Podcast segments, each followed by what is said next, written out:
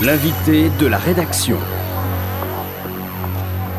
J'accueille un invité de la rédaction aujourd'hui avec Laurence Goldman qui me rejoint dans ce studio. Bonjour Laurence. Bonjour Marika. Et nous accueillons Denis Charbit. Bonjour Denis Charbit. Merci de nous rejoindre sur RCJ. Euh, vous êtes maître de conférence au département de sociologie, sciences politiques et communication à l'Université ouverte d'Israël. Vous êtes l'auteur de plusieurs livres et, articles qui portent sur la nation en Israël et en France. Vous avez notamment publié Israël et ses paradoxes, idées reçues sur un pays qui attise toutes les passions en mars 2015 aux éditions Le Cavalier Bleu. Nous allons parler aujourd'hui de plusieurs points qui concernent l'actualité euh, du monde et aussi euh, d'Israël. Et aujourd'hui, en priorité, l'anniversaire des 25 ans qui nous séparent de l'assassinat de Yitzhak Rabin. On a cherché justement les commémorations telles qu'elles devaient avoir lieu euh, en Israël aujourd'hui et finalement on se rend compte que sous couvert de confinement, elles ont été décalées ou elles ont été euh, finalement minorées. Est-ce que ces, commémorations qui disparaissent un peu dans le paysage euh, israélien est à l'image d'une mémoire de Yitzhak Rabin qui serait elle aussi en train de fadir Denis Charbit? Oui, en tout cas, la, question est légitime. La coïncidence, euh, voilà, euh, peut justifier de se poser euh, la question sur ce qu'il reste de la mémoire de Yitzhak Rabin.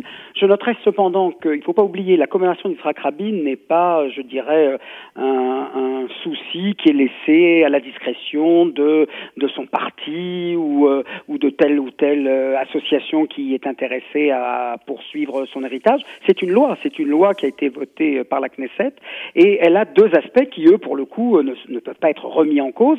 C'est d'abord le fait qu'il y a une séance à la Knesset consacrée à euh, Yitzhak Rabin et à sa mémoire, et le fait qu'il y a obligation pour les écoles publiques, euh, religieuses ou laïques, de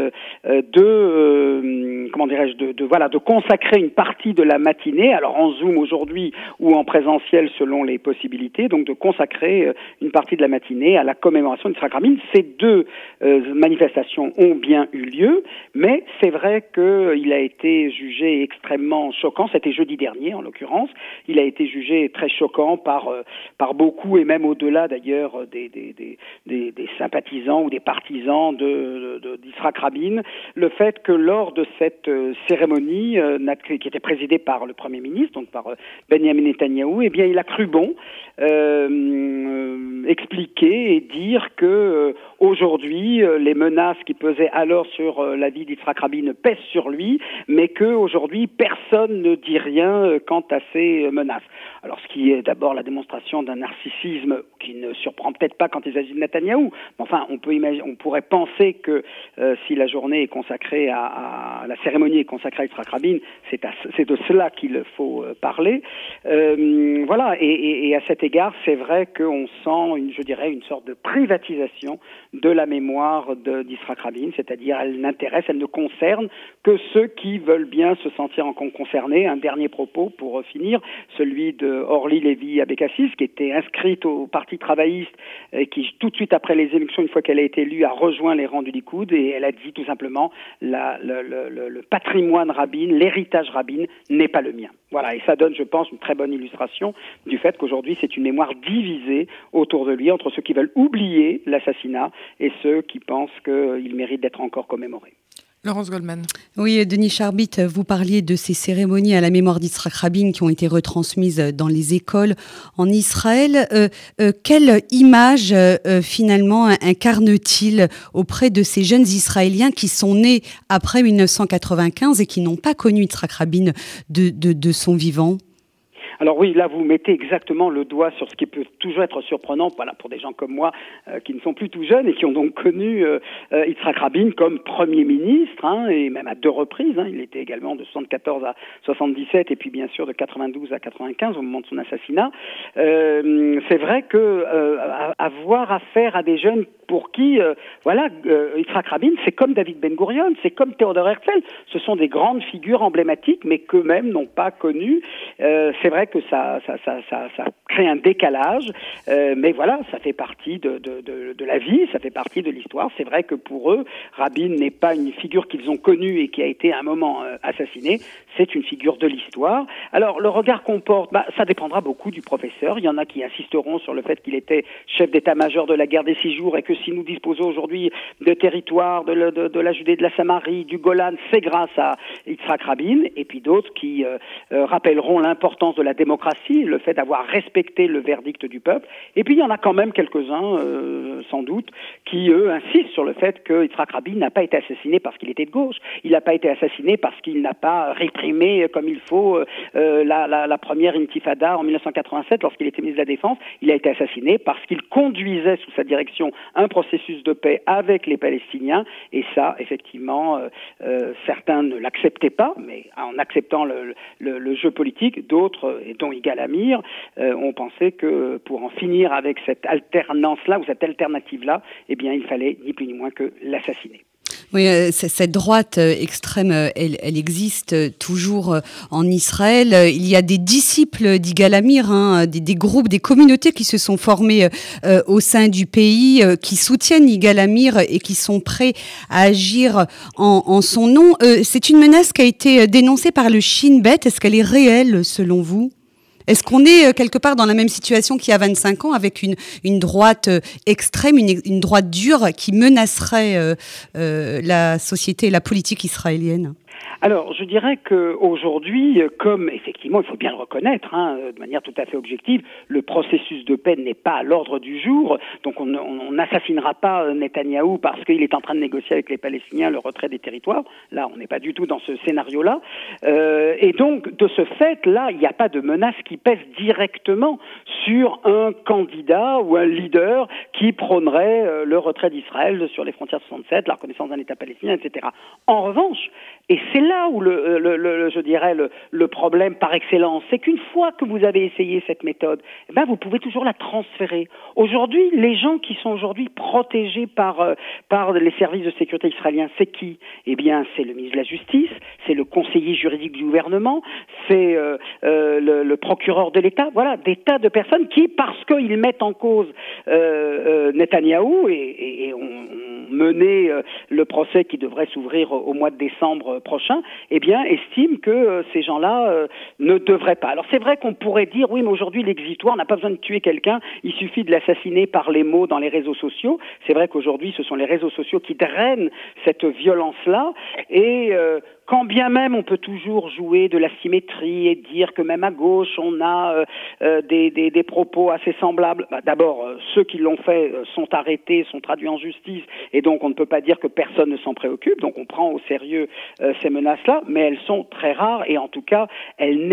Quelqu'un a dit très justement, Netanyahou peut se promener dans les, au milieu de la foule qui manifeste contre lui tous les samedis à quelques dizaines de mètres de sa résidence. Il n'a jamais cru bon d'ailleurs s'adresser comme on fait d'ailleurs souvent quand des manifestations ont lieu, euh, il peut toujours bien se promener librement, personne ne cherchera à le tuer. Il sera peut-être conspué, il sera hué sans aucun doute, mais personne ne cherchera à le tuer. Donc la menace existe bien à droite, mais elle ne sera, je dirais, concrétisée que si effectivement il y a un processus de paix qui prévoirait le démantèlement d'implantations. Là, à ce moment-là, on peut dire sans difficulté, sans même si en 2005 ça s'est pas euh, avéré, euh, mais euh, si on en était là, c'est sûr que euh, cette droite dure, cette droite violente, me semble-t-il, n'hésiterait pas à passer à l'acte. Denis Charbit, nous y reviendrons à, ce qui est mis en jeu par le processus de paix et éventuellement le, plan qui est actuellement mis en œuvre entre, entre Donald Trump et, Benjamin Netanyahou. Mais quand vous parliez justement de cette mémoire privatisée quelque part de Yitzhak Rabin et de cette droite qui continue à, à, faire le jeu finalement politique euh, en Israël, Êtes-vous d'accord avec l'idée qu'on pourrait imaginer que la gauche est morte avec Yitzhak Rabin, qu'elle n'a jamais réussi à se reconstruire comme une opposition, comme une opposition vivante depuis sa mort? Alors non, c'est pas tout à fait exact, en tout cas pour l'immédiat. Il ne faut pas oublier, en 1999, Ehud Barak est vainqueur euh, euh, dans le, le, le duel qu'il a, à l'époque c'était des élections euh, au suffrage universel du, du Premier ministre, euh, c'est Ehud Barak, effectivement, qui l'a emporté. Euh, Ariel Sharon, à un moment, a cru, est apparu d'ailleurs comme celui qui, même s'il était au Likoud, il a dû quitter le Likoud, il a, alors il n'est pas allé au Parti travailliste parce que c'était, je dirais, trop loin pour lui, mais il a créé un parti.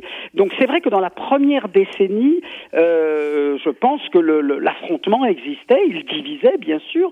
Alors là où effectivement depuis, on va dire une dizaine d'années, en fait depuis que Netanyahou est au pouvoir, incontestablement un de ses acquis, une de ses réussites, c'est effectivement d'avoir, comment dirais-je, réduit, je dirais, l'impact de cette alternative. Je veux dire que par là, que, euh, et là, ce n'est pas uniquement dû à Netanyahou, c'est aussi l'événement. La seconde intifada, incontestablement, a énormément durci les Israéliens, en tout cas entamé leur confiance qu'ils pouvaient avoir dans un processus de paix avec les Palestiniens, mais également le retrait euh, du Liban avec le Hezbollah, le retrait de la bande de Gaza avec le Hamas, et je dirais la montée aussi de, de l'islamisme, la crise, le printemps arabe qui a tourné mal. Tout ça, effectivement, ont placé, je dirais, euh, euh, le, le, tiers des Israéliens qui n'étaient pas opposés à un processus de paix, mais du côté de ceux qui se montrent aujourd'hui beaucoup plus frileux et qui estiment effectivement que ce narratif d'une paix qui adviendrait parce que les Palestiniens négocieraient avec Israël, au vu des échecs, hein, des tentatives successives qui, qui ont eu, euh, c'est vrai que cela place la, gauche israélienne euh, dans, une sorte de, voilà d'isolement relatif par rapport euh, à, ce qu'on a connu au moins dans la première décennie entre 2000 et, et 2010 donc, même 10 ans et 15 ans après l'assassinat d'Israël euh, Rabin. Alors par ailleurs c'est vrai donc cette conjoncture régionale n'est pas propice quand on voit ce qui se passe en Irak, en, Syrie. C'est vrai qu'on se dit voilà il vaut mieux tenir les choses bien en main quand on voit le terrorisme islamique qui frappe un peu partout dans le monde. C'est vrai que ça n'incite pas beaucoup à, dialoguer avec le Hamas, et, je dirais à juste titre. Euh, en revanche, euh, tous les efforts qui sont faits, et de manière très habile et, spectaculaire, pour faire la paix avec des pays arabes qui n'étaient pas euh, des pays du front, mais qui soutenaient quand même le refus de reconnaître Israël, Bien sûr, c'est une manœuvre de contournement tout à, qui réussit à, à Benjamin. Trois pays arabes déjà euh, euh, ou musulmans ont, souscrit à cela, et la liste est peut-être encore euh, euh plus plus ample. On le verra plus tard. Mais ce qui est sûr, c'est que tout ceci, si on pense que en, faisant en sorte de croire que le problème palestinien, parce qu'il n'est plus central à l'échelle du monde, eh bien, il, cesse de l'être pour nous. Je crois que là-dessus, on se trompe peut-être et vous savez, l'histoire n'est pas finie. C'est pas parce qu'aujourd'hui euh, euh, la gauche est dans une phase de crise de leadership. C'est vrai qu'on n'a pas trouvé euh, au sein de la gauche ou du centre des leaders. Gantz a été une tentative. On sent pas que là on a trouvé un successeur d'Israël Rabin. Et donc à cet égard, oui, il y a un double problème aujourd'hui pour euh, cette partie-là de l'échiquier politique israélien.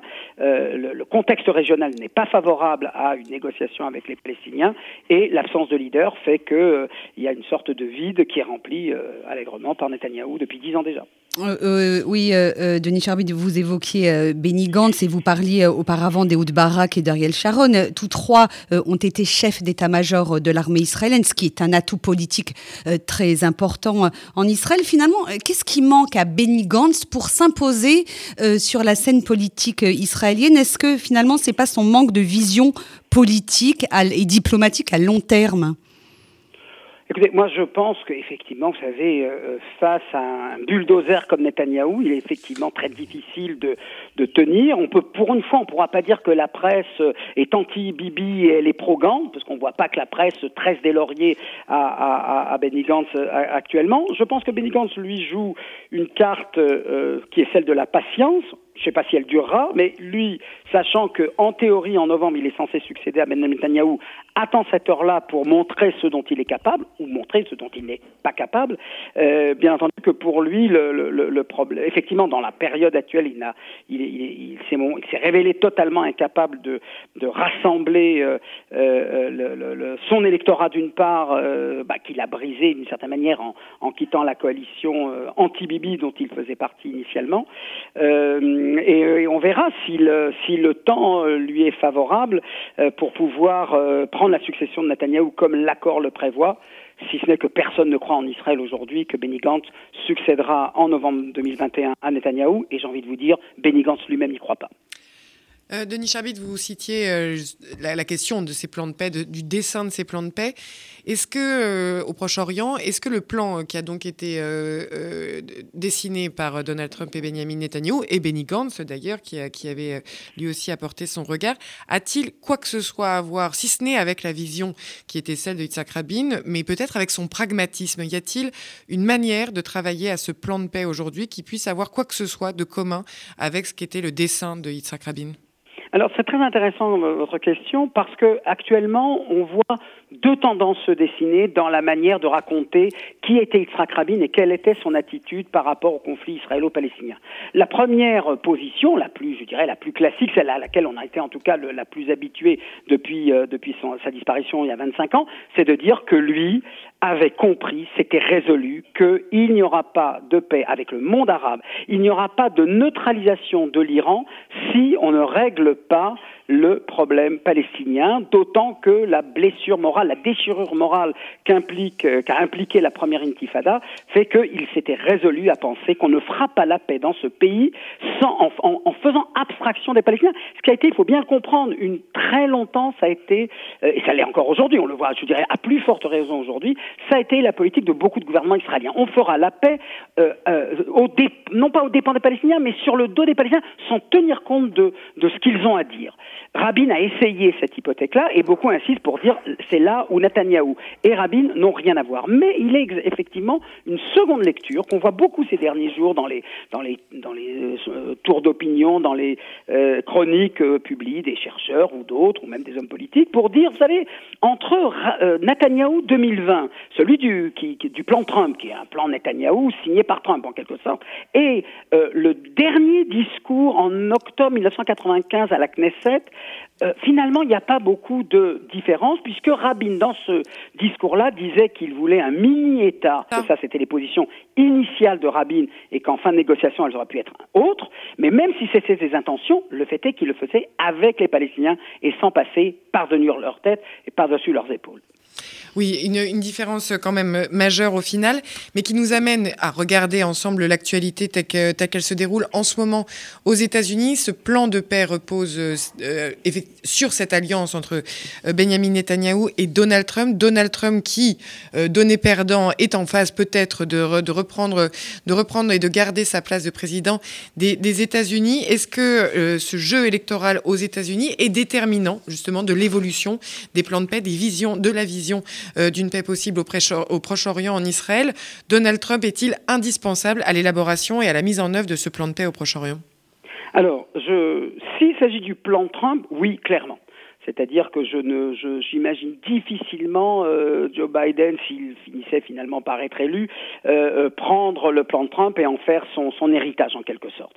à la fois par conviction personnelle et sans doute aussi parce qu'il y a parmi les, les le, au sein du Parti démocrate certains qui veulent revenir à la solution de, de deux États. s'il s'agit en revanche de l'héritage de Trump en matière de politique étrangère autour des accords de normalisation d'Israël avec le reste du pays arabe, ça je pense que Biden, qui d'ailleurs n'a pas caché que c'était une bonne chose. Je pense qu'il continuera effectivement sur cette lancée. Je pense que beaucoup estiment aujourd'hui qu'il euh, n'est pas nécessaire hein, de, de, faire dépendre euh, euh, la, normalisation des rapports d'Israël avec ses voisins de l'avancée des, progrès avec la, partie palestinienne, mais ça peut justement aller de pair. Et, et là où, du côté de Trump, l'administration américaine a tendance à dire que ce sont deux choses totalement différentes, on fait l'un et l'autre on laisse ça de côté en attendant qu'un jour les Palestiniens euh, se réveillent et comprennent qu'ils ne sont plus dans le même monde. Euh, euh, Biden aura certainement une approche beaucoup plus, on va dire, plus classique, plus favorable au consensus international et européen de la résolution du conflit, c'est-à-dire le retour à la négociation. Et peut-être, je dirais, si, encore une fois Biden est, élu, ce qui n'est pas encore garanti, peut-être à ce moment-là que les Palestiniens se diront là, on a une dernière occasion, celle-ci, il ne faudra pas la manquer. Euh, quelle est l'image de Joe Biden aujourd'hui en Israël? Est-ce que l'opinion publique israélienne redoute finalement euh, son élection euh, au regard de la présence dans les rangs du Parti démocrate américain de certains élus résolument pro-palestiniens? Je, je, voudrais juste citer une déclaration de Kamala Harris, qui est la candidate du Parti démocrate à, à la vice-présidente, et une déclaration qui peut-être effraie l'opinion publique israélienne. L'administration Biden prendrait des mesures immédiates pour établir l'aide économique et humanitaire aux Palestiniens, rouvrir le consulat américain à Jérusalem-Est et travailler à la réouverture de la mission de l'OLP à Washington. Comment vous appréciez ces déclarations? Je pense qu'elle traduit effectivement une volonté euh, qu'auront cette administration-là, si effectivement elle parvient à être élue, de paraître plus rééquilibrée, de paraître plus équitable euh, par rapport à une identification totale, non seulement euh, des États-Unis à Israël, qui a toujours été le cas depuis 1967, mais au programme, je dirais, ultra de la droite israélienne, c'est-à-dire euh, euh, la, possibilité pour euh, Israël d'annexer jusqu'à un tiers. Alors un tiers, c'est pas trois tiers, effectivement, ça je, veux bien le, le concéder, mais c'est vrai que si les États-Unis veulent de nouveau être audibles, en tout cas parmi les Palestiniens, eh bien, effectivement, des concessions de cet ordre-là qui en tant que telles ne sont pas des concessions anti-israéliennes, euh, sont des concessions qui permettent aux Palestiniens de retrouver le chemin de, du dialogue avec euh, Washington qui a été interrompu par Trump depuis 2016. Euh, d'un autre côté, j'ajouterais que Biden, et ça c'est important quand même aussi de le préciser, Biden aura aussi à cœur de séduire cet électorat israélien qui le boude aujourd'hui, puisqu'on me dit que globalement un tiers seulement des Israéliens auraient voté pour lui. Ça n'est jamais arrivé. En général, ça se situait, allez, moitié-moitié. Hein, se partageait un peu comme dans un clivage gauche-droite euh, israélien. Là, c'est pas un clivage euh, gauche-droite, c'est un deux tiers, un tiers pour Trump. Montre bien que Biden devra aussi, euh, comment dirais-je, soigner l'opinion publique israélienne, la rassurer en lui disant rassurez-vous, je ne vais pas épouser les, positions de Benny Sanders, je ne vais pas boycotter Israël. Il y a une relation stratégique qui tiendra bon. Et, là-dessus, Biden, je veux dire, de ce point de vue-là, on n'a pas à s'effrayer, même si, bien évidemment, pour la plupart des Israéliens, de d'entre eux en tout cas, euh, c'est tellement plus facile d'avoir comme président aux États-Unis, euh, à la Maison Blanche, euh, Trump dans la mesure où il épouse la politique du gouvernement israélien actuel, là où effectivement, ben, avec ben, il faudra rediscuter, il faudra revenir au consensus qui a toujours existé depuis 67 à aujourd'hui, qui consistait pour l'administration américaine à, parfois ne pas être d'accord avec des décisions israéliennes sans sanctionner Israël. Si Israël, si le gouvernement israélien, que ce soit Netanyahu ou un autre, obtient cela, euh, eh ben on reviendra à ce qu'on a connu euh, depuis 67 et on s'en est pas mal porté euh, loin de là. Les règles du dialogue et de la politique euh, ouverte que vous nous rappelez donc, euh, Denis Charbit, euh, vous êtes maître de conférence au département de sociologie, sciences politiques et communication à l'Université ouverte d'Israël. Merci d'avoir été avec nous ce matin sur RCJ pour éclairer donc les 25 ans qui nous séparent maintenant de l'assassinat de Yitzhak Rabin et également cette politique qui se, qui se reconstruit à l'aune de ces élections américaines, mais encore une fois dans une indécision complète qui de Donald Trump ou de Joe Biden sera le prochain président et celui effectivement euh, en capacité de mener ce dialogue avec, euh, avec Israël. Merci Denis Charbit. Il est une heure déjà, 13 heures sur, euh, sur RCJ. Je dois donc clore cette édition que je vous remercie toutes et tous d'avoir suivi. Merci Laurence Goldman. Merci à vous. Merci à Daniel Tapia pour la réalisation de cette émission. Je vous retrouve demain à 14h. à 14h. À 8h. À, 8h. oh là là, la nuit a été longue. pour un nouveau journal. Très belle journée à toutes et à tous. Retrouvez l'invité de la rédaction sur radio-rcj.info.